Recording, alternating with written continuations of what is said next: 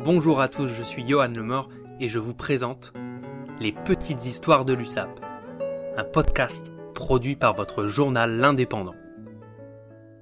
En 120 ans d'existence, notre équipe de l'USAP peut se targuer d'avoir eu dans ses différentes équipes une centaine de joueurs d'exception, toute époque confondue. L'épisode du jour est consacré à l'un d'entre eux.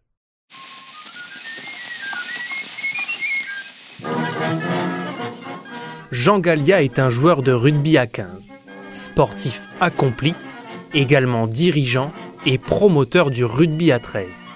Selon l'histoire, il aurait porté les couleurs perpignanaises avant son passage à Quillan et au club athlétique Villeneuvois 15. Jean Gallia est né le 29 mars 1905 à Y-sur-Tête, dans nos Pyrénées-Orientales. Fils de maraîcher, il se montre plutôt doué dans de nombreux sports, comme par exemple l'aviron.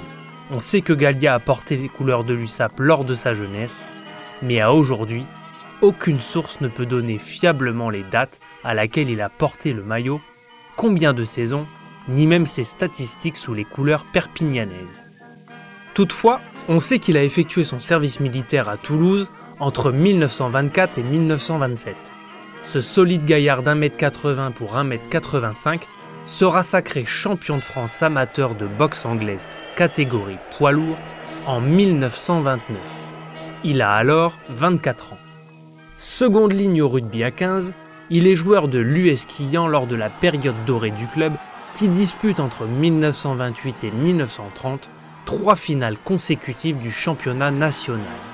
Gallia en remporte une face à Lézignan au stade des Ponts Jumeaux de Toulouse. L'équipe est à l'époque entraînée par un ancien joueur bien connu dans les Pyrénées orientales, le catalan Gilbert Brutus. Avant de talent, il est sélectionné à 20 reprises en équipe de France de rugby à 15 entre 1927 et 1931, où il marque 3 essais. Cette équipe battra pour la première fois de son histoire les Anglais en 1927 et les Irlandais en 1928, avant de finir deux fois de suite deuxième du tournoi des cinq nations durant les saisons 1929-1930 et 1930-1931. À cette époque, Jean Gallia est au sommet de son rugby. Il en écrit même un livre en 1931 intitulé sobrement Le rugby en compagnie de Géo Viltan, un auteur apparemment rompu à l'exercice de l'écriture de livres sportifs. Dès 1930-31, celui qu'on appelle Monsieur Jean part à Villeneuve-sur-Lot où il sera capitaine du 15 CAV, le club athlétique villeneuvois jusqu'en 1933. Alors considéré par les Britanniques comme le meilleur avant d'Europe du rugby à 15, il est radié par la FFR pour une sombre histoire de transfert.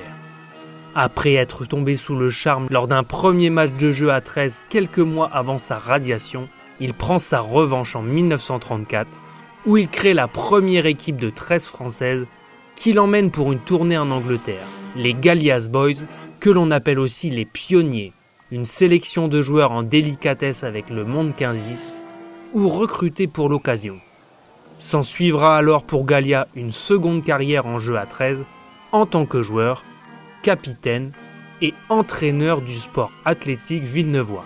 Il sera également international, directeur de la Fédération de rugby à 13, entraîneur de l'équipe de France ou du Toulouse Olympique 13. Il décède le 17 janvier 1949 à 43 ans suite à des problèmes cardiaques. Même si son passage à l'USAP reste un peu flou au niveau des dates, des statistiques et de son vrai rôle au sein du club, on sait que c'est l'USAP qui a transmis à Jean Gallia le goût et les valeurs de l'Ovalie. Le natif dit sur tête restera éternellement un personnage fort du rugby catalan, que ce soit dans son palmarès à 15 ou par l'influence qu'il a pu avoir sur le développement du rugby à 13. Vous avez écouté les petites histoires de l'USAP qui font la grandeur de notre club, une émission produite par votre quotidien l'indépendant. N'hésitez pas à vous abonner, à commenter et à partager ce podcast. Vous pouvez aussi nous écouter sur Spotify, Deezer et Apple Podcast. Je suis Johan Lemort et je vous dis à bientôt pour un nouveau récit.